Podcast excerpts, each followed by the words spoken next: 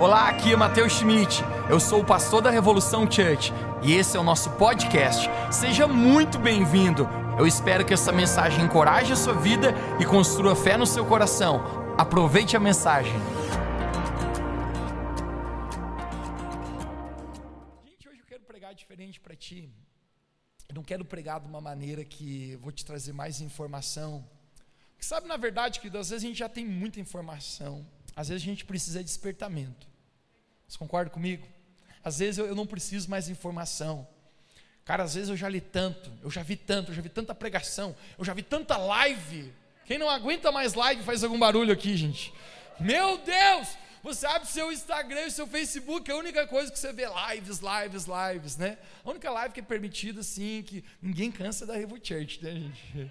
Quem participou das nossas reuniões online aqui, esse tempo que nós estávamos, né? Tivemos nossas reuniões online, não era o que gostaríamos, mas melhor que nada. Então, eu creio, gente, que muitas pessoas foram tocadas. A propósito, a gente ouviu muito testemunho, gente dizendo, gente, eu sempre ouvi falar dessa igreja, eu nunca fui, e depois que passar isso, eu vou. Então, eu creio, gente, que mesmo online, Deus fez muitas coisas na nossa vida. Mas eu quero, gente, falar para ti hoje, não a respeito de informação, mas eu quero pregar profeticamente hoje. Porque eu creio que o Espírito Santo, ele quer despertar a nossa vida. Então, eu quero que você se prepare, gente, hoje para ser chacoalhado no teu espírito, para ser chacoalhado no teu coração. Por favor, me ajude a pregar hoje, mesmo com essa máscara que está te coçando o nariz, mas eu creio que o Espírito Santo vai falar contigo. Quero falar, gente, hoje sobre a volta de Jesus. No início desse ano, eu compartilhei duas mensagens a respeito sobre a volta de Jesus. Quem estava aqui, né? Normalmente, querido, não, não é uma mensagem usual que eu compartilho, principalmente nos domingos à noite. Sabe, mas o Espírito Santo começou alguma coisa a despertar no meu coração, gente, para nós prepararmos a igreja. Você pode repetir comigo, diga eu preciso me preparar. Eu quero ler dois textos contigo, a gente vai adentrar aqui. Lucas capítulo 17, 24. Olha o que Jesus falou. Porque como o relâmpago ilumina desde uma extremidade inferior do céu até a outra extremidade, assim será também o filho do homem no seu dia. Uau! Mais um versículo, 1 Tessalonicenses 5,2. Olha só, porque vós mesmos sabeis muito bem que o dia do Senhor virá como ladrão da noite, virá como ladrão da noite. Fico pensando por que que o apóstolo Paulo usa essa expressão, ladrão da noite. Gente, eu, graças a Deus, eu nunca tive a minha casa assaltada. Mas alguém já teve aqui?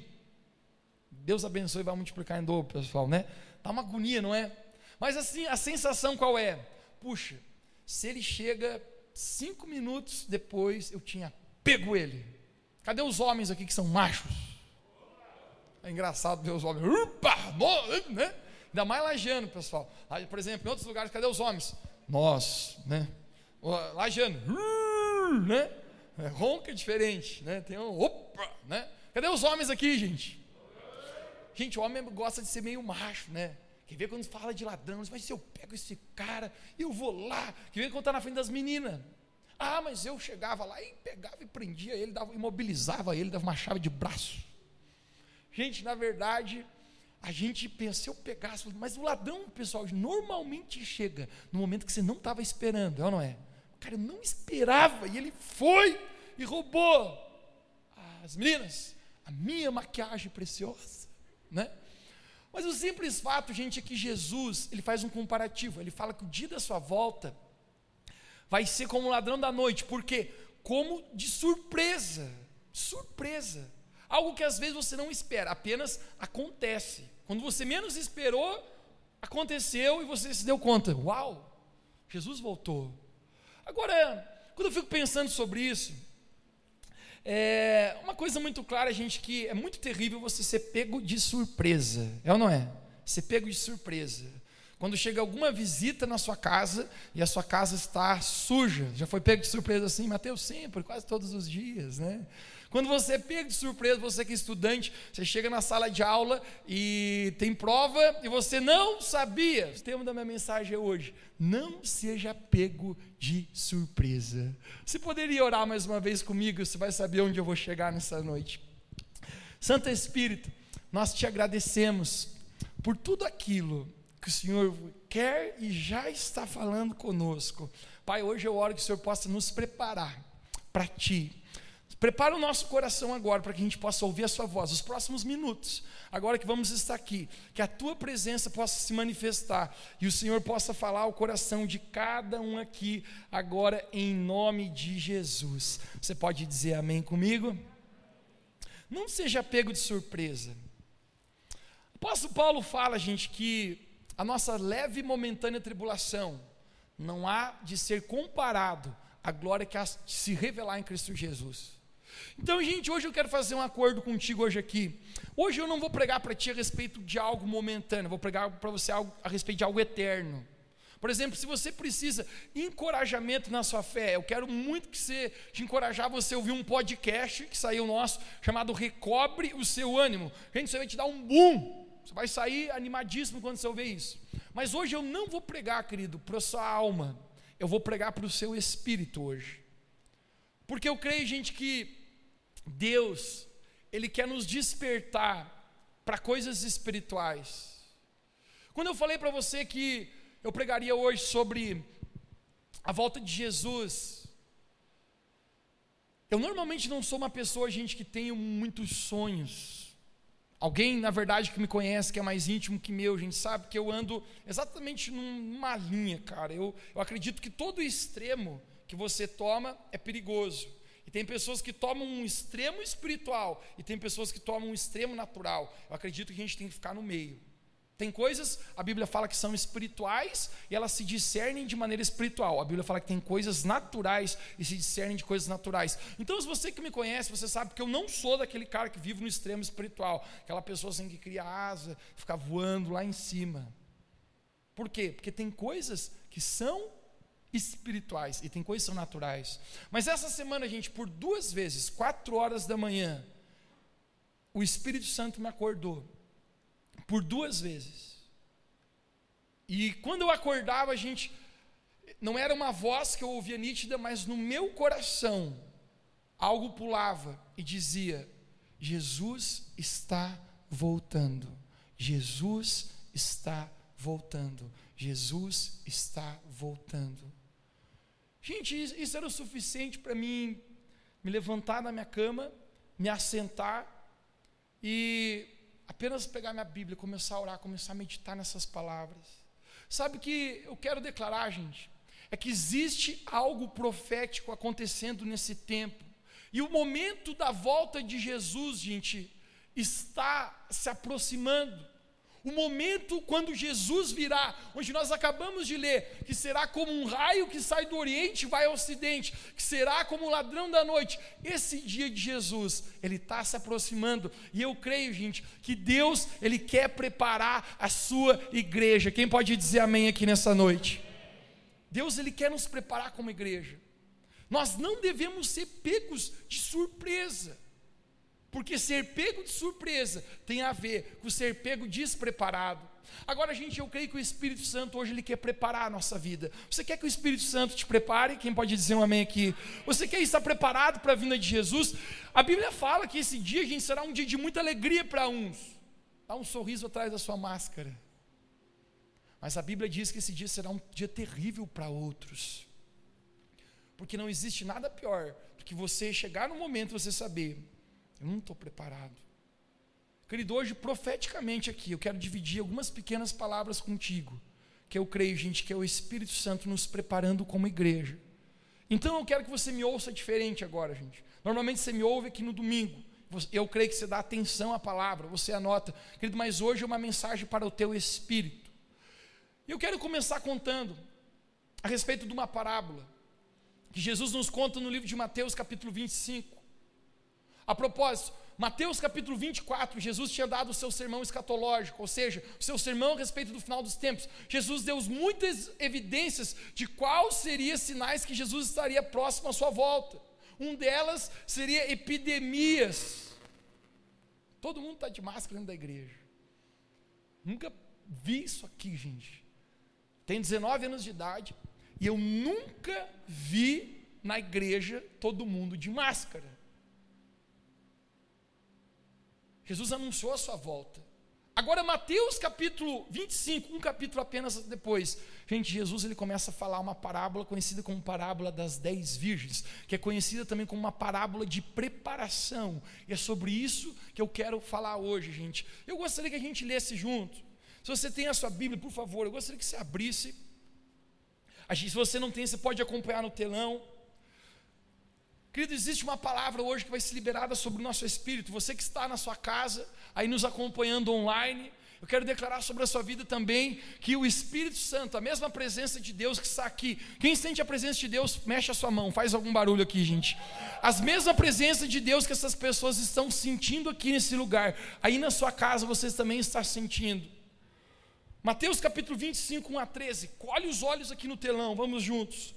O reino dos céus pois será comparado e semelhante a dez virgens que pegaram as suas candeias e saíram para encontrar-se com seu noivo. Cinco delas eram insensatas e cinco delas eram prudentes. Você pode repetir comigo? Diga cinco insensatas e cinco prudentes.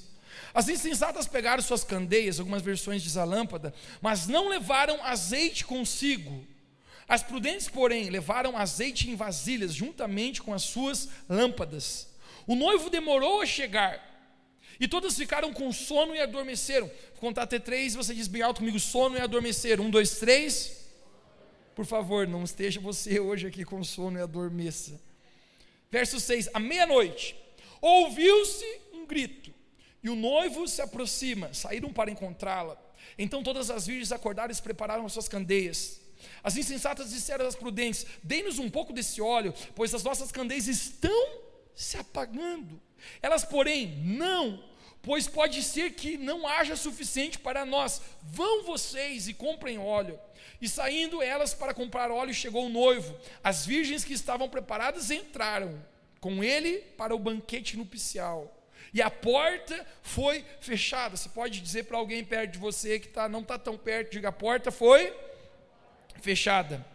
Mais tarde vieram também as outras e disseram: Senhor, Senhor, abra a porta para nós. Mas ele respondeu: A verdade é que eu não vos conheço. Portanto, vigiem, porque vocês não sabem nem o dia e nem a hora. Essa aqui é uma parábola, uma história.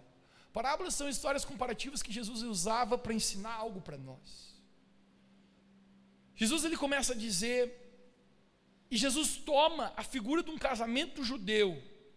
O casamento judeu tem um costume, assim como o nosso também tem. Por exemplo, quem que já casou?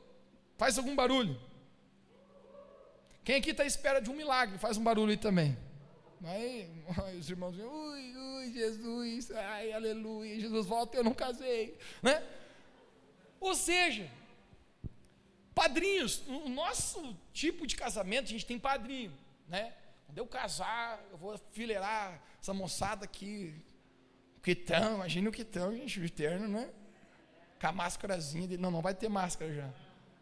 Gente, chama os padrinhos, os best friends. Ou seja, o noivo chama os seus melhores amigos. Eles vão, moçada, eu preciso de vocês nesse momento que eu vou casar. Porque se eu amarelar, vocês me ajudam, né? E as meninas, meninas, elas têm as madrinhas que são aquelas meninas que fazem o quê? Tiro foto da noiva, né? Ela fica com o celular, para que precisa madrinha? Para ficar batendo foto para pôr no Instagram, story. Ai, com o meu cabelo assim. Ai, o meu vestido. Ah, né? As meninas gostam de uma fotinha. Agora Jesus ele é faz um comparativo.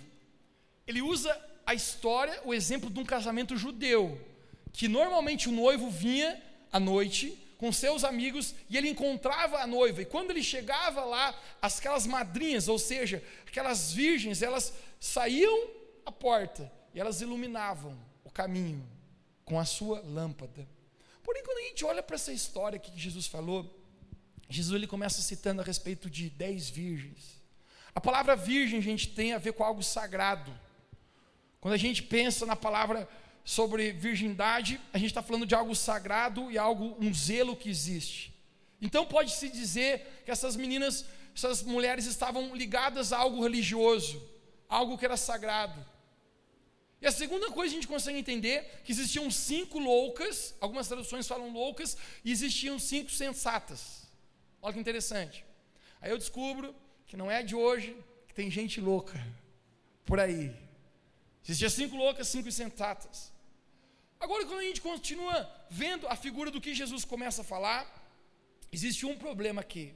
Porque diz que à meia-noite elas tinham adormecido. Elas tinham adormecido. A Bíblia fala que o noivo tardou. Esse é o simples figura, gente, que eu acho que as pessoas usavam para descrever a volta de Jesus. Eu falei na primeira reunião online que a gente teve, quando eu preguei sobre a volta de Jesus, cara, às vezes sabe qual era a minha sensação? Eu acho que todo pregador sentia a mesma sensação. Sabe qual era a sensação? De às vezes pregar sobre a volta de Jesus e isso parecer pregar sobre ET. Tipo assim, Jesus está voltando. Hã? Hã? Jesus voltando? Essa pandemia que aconteceu, gente, cara, abriu o olho, despertou para o pessoal entender, gente, que todos os sinais que Jesus declarou que aconteceria estão acontecendo um por um antes da sua vinda. Agora, sabe o simples fato? É que elas dizem que estavam adormecidas. Esse adormecida, que existe um contexto e um significado para nós aqui. E sabe qual é? O contexto e o significado para nós aqui é que muitas pessoas elas estão dormindo espiritualmente e elas não percebem que o noivo está vindo. Mateus, quem é o noivo? Essa é a figura que Deus escolheu para a volta de Jesus. Jesus chama a igreja de noiva do Senhor. Então eu e você somos a noiva de Cristo. Você pode repetir comigo, diga eu sou a noiva de Cristo. Isso que eu falo para os homens, a única oportunidade de você ser noiva é de Cristo. Essa é a figura. Jesus, o noivo, ele está vindo para um casamento. E a noiva se encontra com o noivo. Nesse momento, gente, algumas mulheres tinham adormecido para entender que o noivo estava voltando. Gente, deixa eu falar para você, nós como igreja, nós não podemos estar dormindo, nós não podemos ser pegos de surpresa. Nós precisamos estar esperando Jesus. Esse dia da volta de Jesus, gente, eu estou pregando algo para o teu espírito, porque eu sinto Deus falar no meu coração. Mateus, prepare a igreja. Mateus, prepare a igreja para o que está por vir. Existem dias proféticos acontecendo, que talvez nem eu e você conseguimos mensurar o momento que eu e você estamos vivos. Mas eu acredito sinceramente, gente, nós estamos vivendo a última geração antes da volta de Cristo. E nós, como igreja, nós precisamos discernir isso. Agora existe um problema aqui. Existe um problema na parábola das dez virgens. Porque quando ouviu a voz, eis que o noivo está voltando, todo mundo acordou. Se você está quase com sono aí, desperta, gente, acorda aí. Mas de repente, sabe qual é o problema? As dez virgens insensatas, elas não tinham óleo na sua lâmpada. Elas não tinham óleo, elas falam, por favor, me dá óleo, me empresta. As prudentes falam, a gente não tem óleo. Se a gente dá para você, vai faltar para a gente. Você sabe o que significa o óleo, gente?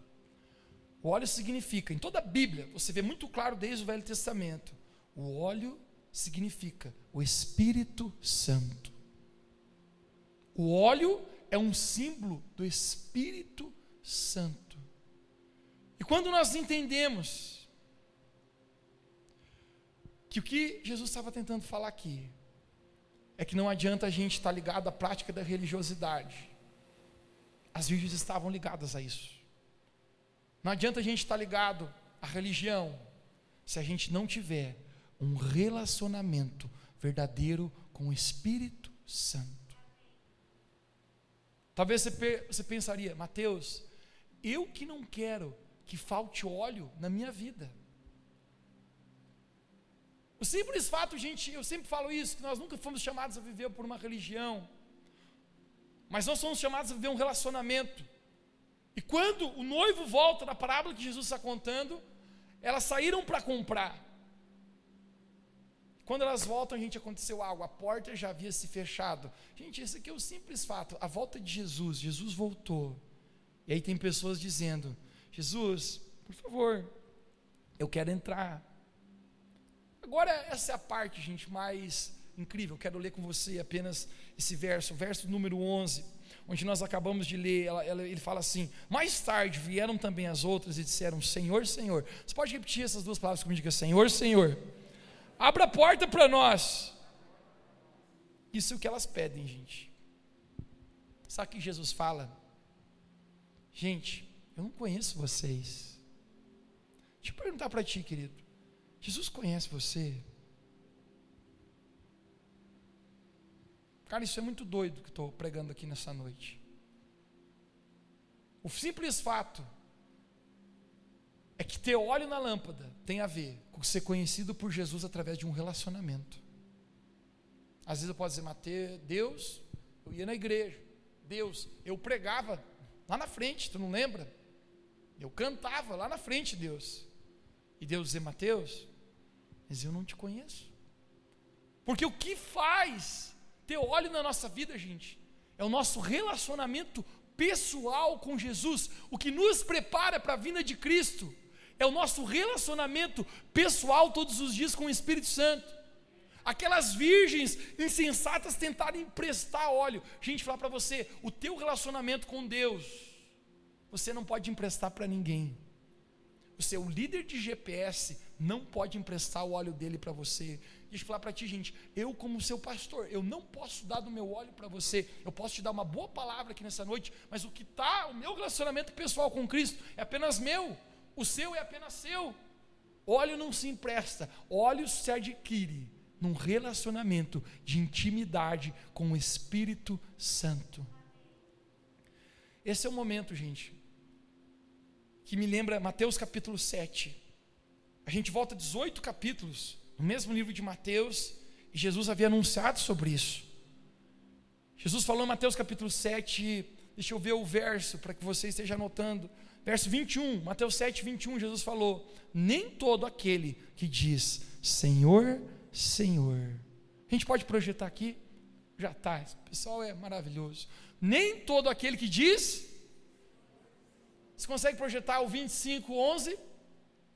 25, 11, Mateus 25, 11. Olhe comigo. 25, 11. Mais tarde vieram também outros e disseram o quê? Jesus falou: Volta o 27, o 7, me esqueci, 27 o quê? 21, 7, 21. Todo aquele diz, gente, eu caso. Olha o que Jesus fala: nem todo aquele que diz Senhor, Senhor entrará no reino dos céus, mas aquele que faz a vontade do meu Pai. Gente, existe uma conotação a respeito da palavra Senhor. Quando a gente chama Jesus de Senhor, querido, não é apenas uma referência que a gente está fazendo. Quando a gente chama Jesus de Senhor, a gente está dizendo: Jesus, tu és o meu dono. Jesus, tu governas a minha vida, as minhas decisões, aquilo que eu faço e deixo de fazer, os lugares que eu vou, a minha vida. Jesus, tu és o meu dono, tu és o meu Senhor. Jesus ele falou claramente: nem todo mundo que diz Senhor, Senhor entrará no reino dos céus, mas aquele que faz vontade do meu Pai. A gente sabe o que eu creio? Nós precisamos encher a nossa lâmpada de óleo do Espírito Santo. Posso ouvir um amém aqui nessa noite, gente? Nós precisamos despertar, querido, para um relacionamento de intimidade com Jesus. Esse é o momento que eu descubro, querido, que Deus Ele quer nos levar à pureza. Eu estou indo para a reta final da, da minha mensagem. Deus quer nos preparar, gente, um coração puro. João foi quem escreveu o último livro da Bíblia, conhecido como livro de Apocalipse. Apocalipse significa a palavra revelação. A Bíblia fala que João estava numa ilha chamada de Patmos, e de repente os olhos dele se abriram, e João assistiu de camarote o final dos tempos. Agora no capítulo 2, deixe-me sentar para compartilhar isso contigo. No capítulo 2 de Apocalipse, Diferente do resto de todo o livro, onde se retrata a respeito do final dos tempos, Jesus escreve cartas a sete igrejas que estão localizadas no continente da Ásia. Jesus acha tão relevante no último livro da Bíblia escrever cartas diretas. E quando eu lia isso essa semana, Jesus falou para mim, Mateus, qual será que seriam as palavras que eu escreveria para a Revolução Church, se eu fosse escrever? Quando eu lia as sete cartas, gente, existe uma que me chamou muita atenção. A respeito de uma igreja que se situava numa cidade chamada, uma cidade esquisita chamada Tiatira. E sabe o que que eu começo a entender que existia um contexto de moralidade sexual muito grande, cara, dentro dessa igreja. Existia uma libertinagem ao pecado muito grande nessa igreja. E sabe como que Jesus começa? Como Jesus começa a carta para eles? Nós vamos projetar aqui Apocalipse 2,18. Apocalipse 2,18. Olha o que, que Jesus começa. Ele, diz, ele começa dizendo assim: E ao anjo da igreja de Tiatira escreve: Isto diz o Filho de Deus, que tem olhos como chamas de fogo. Você pode repetir bem alto comigo agora nesse diga olhos como chama de fogo. Você pode dizer um pouquinho mais alto com a máscara, diga olhos como chama de fogo e pés semelhante ao bronze reluzente. Mateus, o que Jesus quer dizer com isso? Olhos como chamas de fogo e pés como bronze reluzente. Gente, o fogo, ele consegue penetrar todas as coisas.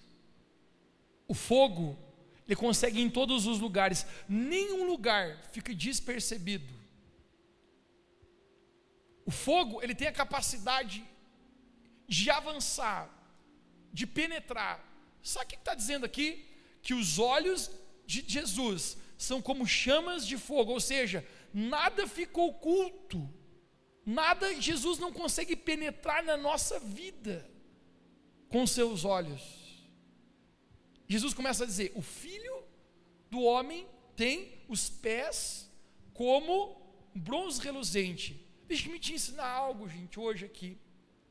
Sempre quando a Bíblia fala a respeito de bronze, a Bíblia está falando a respeito de julgamento. Você pode falar essa palavra comigo? Um, dois, três. Podemos, podemos melhorar um pouquinho. Né? Um, dois, três. Ou juízo. Quando a gente vê no Velho Testamento a história de um homem chamado Sansão, provavelmente você já ouviu a história desse cara, um cara que tinha cabelo comprido, ele era, ele era nazireu, ele era um homem de Deus, em algum momento ele fracassa na vida dele, ele foi anunciado pelo profeta, mas Sansão se mantém no seu erro e se mantém no seu pecado. A Bíblia fala que os filisteus o capturaram, furaram os seus olhos e prenderam sobre os seus pés correntes de bronze. Sabe o que significa? Existiu o juízo de Deus sobre a vida de Sansão, por ele não ter correspondido ao alerta do Senhor. O livro de Deuteronômio quando a nação de Israel tinha pecado, quando a nação de Israel havia se afastado do Senhor, a Bíblia fala que Deus falou: se vocês não se arrependerem, os céus se tornarão como de bronze. Sabe o que significa? Juízo de Deus. Mateus traduz o que, que Deus está falando, Jesus está falando em Apocalipse 2, capítulo, 18, verso, capítulo 2, verso 18. Eu acredito que Jesus está falando, o Deus que tudo vê e tudo julga. Gente, o simples fato é que Deus vê tudo na nossa vida e tudo na nossa vida será julgado por Jesus. Sabe que isso me faz pensar, gente? Que eu creio que Jesus ele quer restabelecer o temor do Senhor na nossa vida. Restabelecer o temor pelo nome de Jesus. Sabe o que é temor? A palavra temor não é a mesma coisa que medo, mas o temor é uma reverência que você tem por alguém que você respeita. Quando eu fico pensando na palavra temor, eu, eu, eu poderia imaginar uma linha, uma linha imaginária a respeito daquilo que eu deveria temer. Mas a questão não é do que eu tenho temor, mas a questão é como eu perco o meu temor. Eu acredito que, gente, às vezes a gente começa a pisar, cara, perto da linha. Já aconteceu contigo? Você começa a pisar perto da linha e pensa, ah, isso aqui não tem nada a ver, eu, eu sei que desagrada a Deus isso aqui. Eu sei que isso aqui pode ferir o meu relacionamento com Deus. Eu sei que isso aqui pode roubar o azeite da minha vida. Mas eu estou pisando aqui e não aconteceu nada. Eu piso um pouco mais e isso doeu. Eu piso de novo e isso doeu. Eu piso de novo e eu descobri que não caiu um raio sobre a minha cabeça. Então eu continuo pisando e pisando até que o temor da nossa vida vá embora. Algum dia atrás alguém me falou, Mateus, nós deveríamos viver com Deus por amor ou por, por temor? Eu falei para essa pessoa os dois. Porque, obviamente, querido, nós amamos Deus porque Ele nos amou primeiro. A Bíblia fala que Jesus nos amou e Ele se entregou por nós. Quem pode dizer amém aqui? Nunca o nosso amor vai ser algo que nós, por nós mesmos, fomos dirigidos a Deus. Nós amamos porque Jesus nos amou primeiro. Toda atitude de santidade, cara, de pureza na nossa vida como igreja, não tem a ver, gente, com uma legalidade, mas tem a ver com responder à bondade que Deus tem por nós. Agora deixa eu falar algo para ti.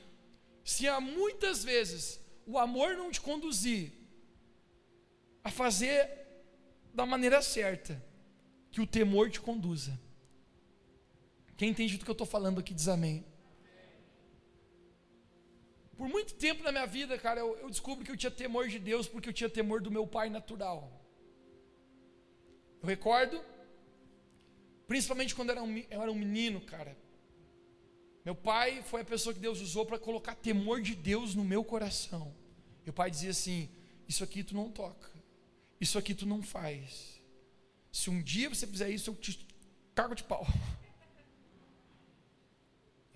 Eu recordo até hoje, quando eu tinha 11 anos de idade, o pai tinha um, um monzão, não, monzão é do capeta. O pai tinha um, um opalão, cara, aqueles diplomata, comodoro, e segundo meus amigos, que tocava música de igreja.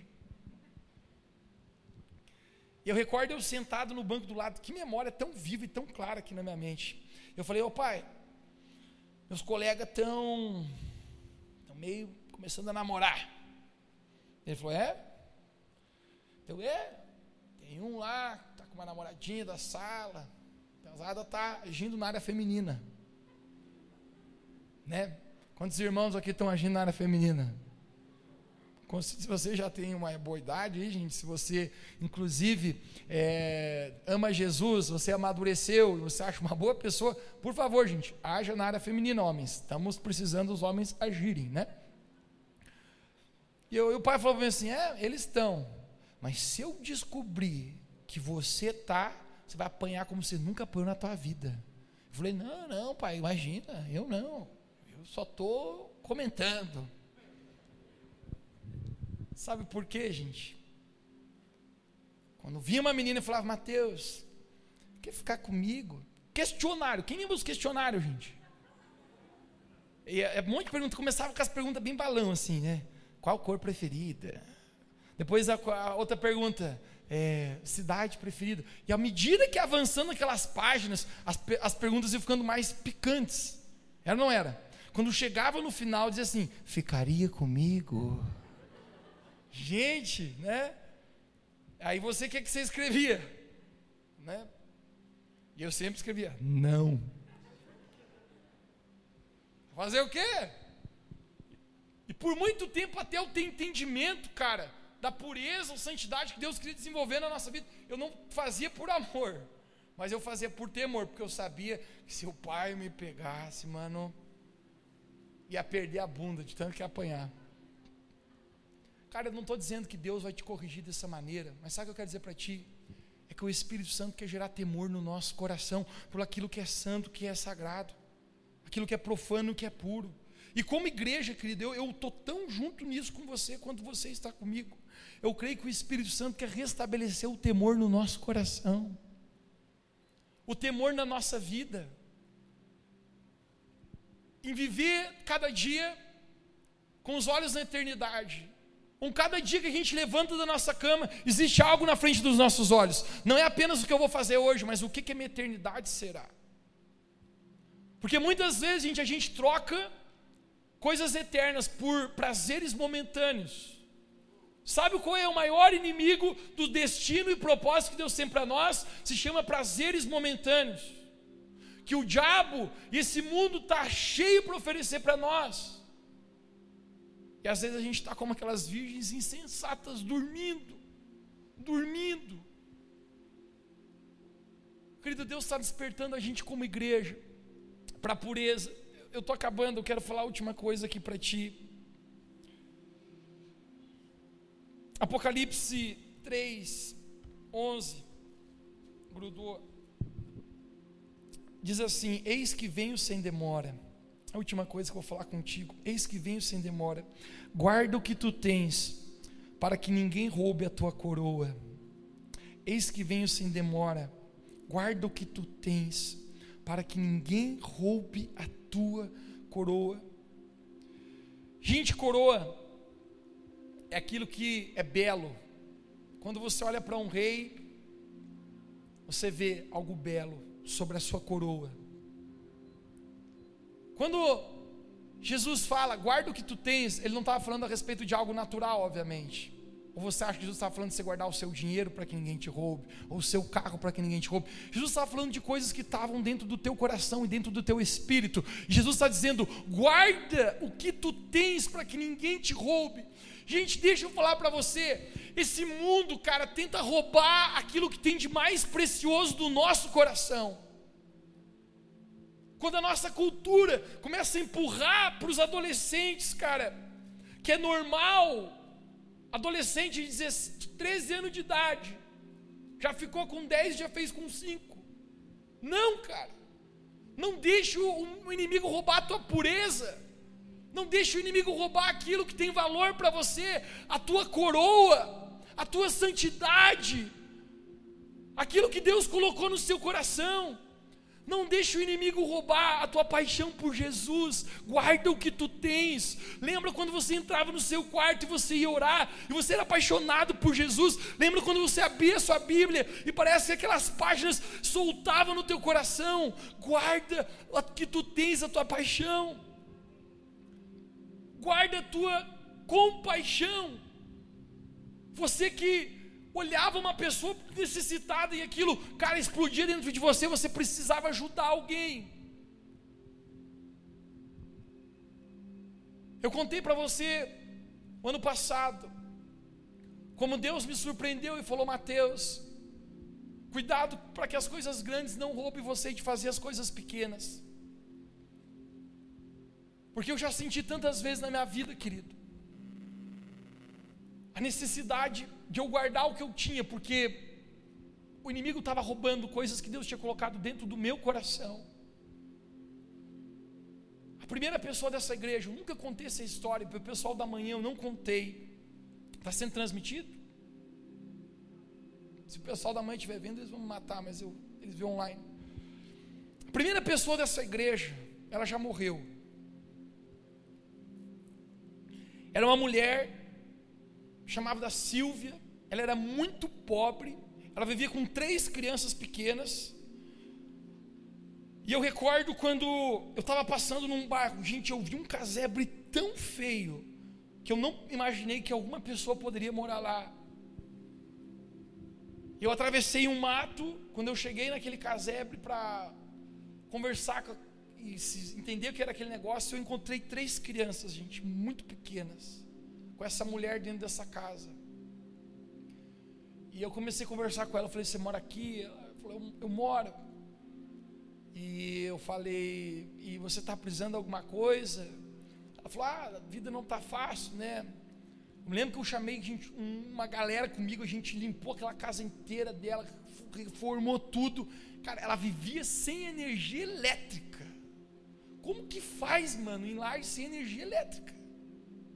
A diretora do colégio dos filhos, ela veio conversar comigo, ela falou assim: Mateus, as criancinhas vão fedendo pro colégio, cara.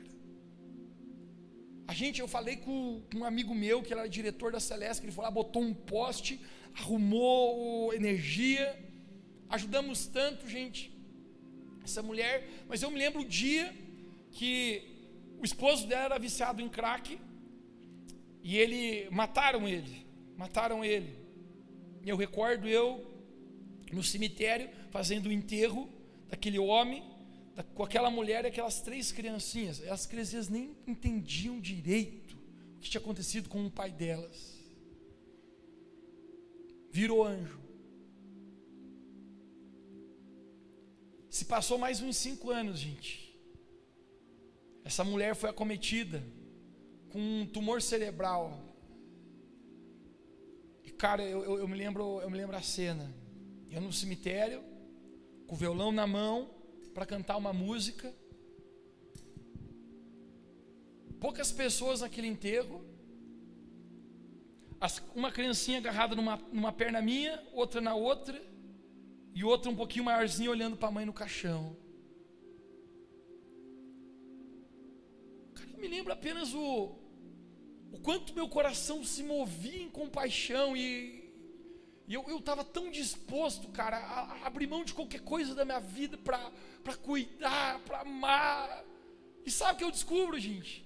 Que até essas boas coisas que Deus colocou dentro de nós, se a gente não guardar, o inimigo começa a roubar aquilo que tem de precioso na nossa vida para dar para esse mundo. Como igreja, eu creio que Toda boa dádiva que vem da nossa vida vem de algo, de um relacionamento com o Espírito Santo.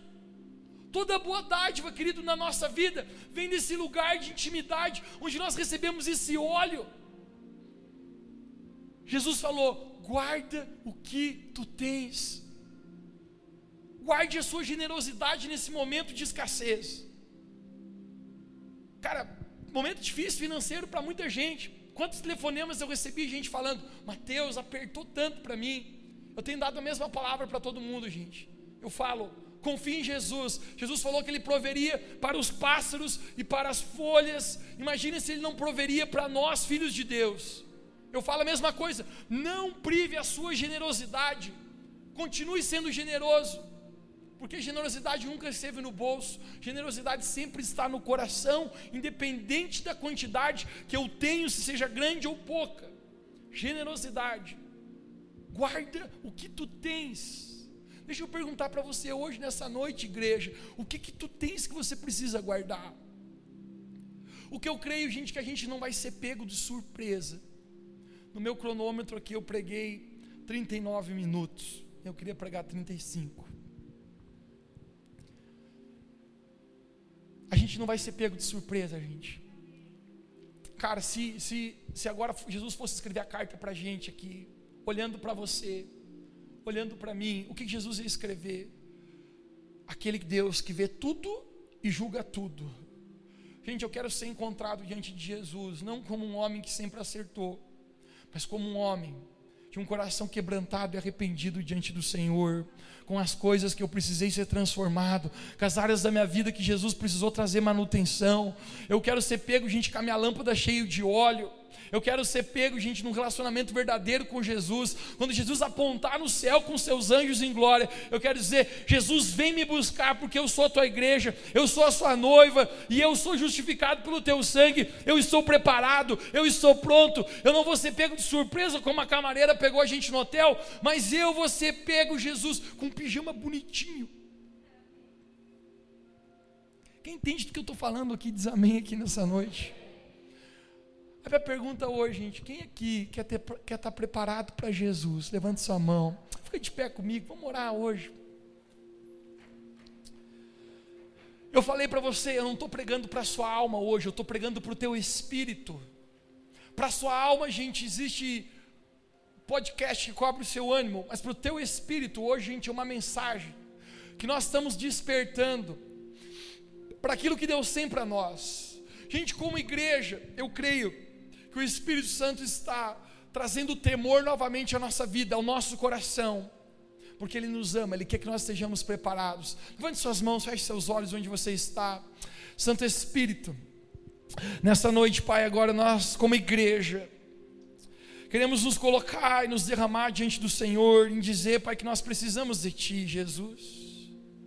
Pai, nós queremos estar preparados para o dia que o Senhor voltar. Pai, hoje essa mensagem que chega ao nosso espírito, eu creio, Pai, que não é uma mensagem que apenas toca a nossa mente, mas o nosso coração agora está sendo tocado por Ti. Nós cremos que agora os nossos ouvidos estão se abrindo para Ti.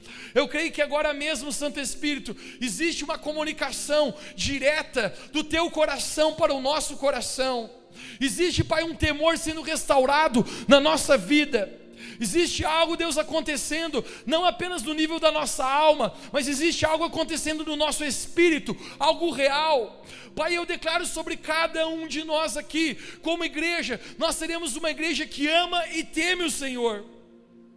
Eu oro, Pai, que o Senhor restaure em nós, nessa noite, tudo aquilo que o Senhor quer restaurar. Jesus, eu oro que cada um daqui tenha óleo em sua lâmpada. Gente, eu gostaria que você perguntasse algo para Jesus. Essa resposta pode soar negativa ou afirmativa hoje, e eu quero que você não tenha medo se a resposta for negativa, porque isso não é um julgamento, isso é uma preparação de Deus para você. Mas eu quero, você pode repetir em, tom, não precisa ser tão alto, mas que você consiga ouvir a sua própria voz. Diga: Jesus, existe óleo na minha lâmpada, ouça hoje. Talvez aqui alguns, querido, a resposta será negativa. Mas como eu falei para você, isso não é para te julgar e te condenar hoje, mas é para te preparar, para te despertar.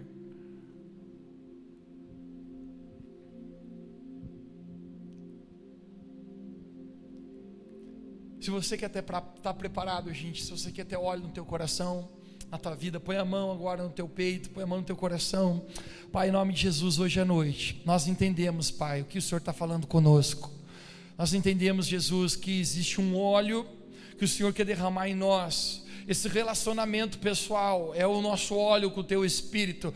Pai, nós não queremos viver por uma religião, mas nós queremos realmente, Pai, que exista óleo em nossa lâmpada. Pai, então hoje, em nome de Jesus, nós nos abrimos a Ti. Pai, eu peço sobre cada pessoa agora que está com a mão no seu coração. Eu oro que em nome de Jesus o Senhor conceda graça, que o Senhor abra os ouvidos para ouvir e os olhos para ver. Pai, nós queremos nos preparar como tua igreja. Pai, nos purifica, nos santifica. Você pode repetir bem alto comigo, que Senhor Jesus, nessa noite, eu quero declarar que eu quero que na minha vida exista óleo, exista azeite. Eu quero, Jesus, estar pronto para a Sua volta. Eu quero, Jesus, estar pronto como tua igreja, santa e separada. Nessa noite, Jesus, repita mais alto, gente, vamos com mais empolgação. Diga nessa noite eu declaro, Jesus, que todas as áreas da minha vida que precisam ser santificadas, que precisam ser purificadas, eu te declaro, Jesus, mexe em mim, me purifica, me lava, porque tu estás me preparando como uma noiva santa, separada e pura. Para isso, eu fui destinado a ser. Se você crê nisso, você pode dizer amém onde você está.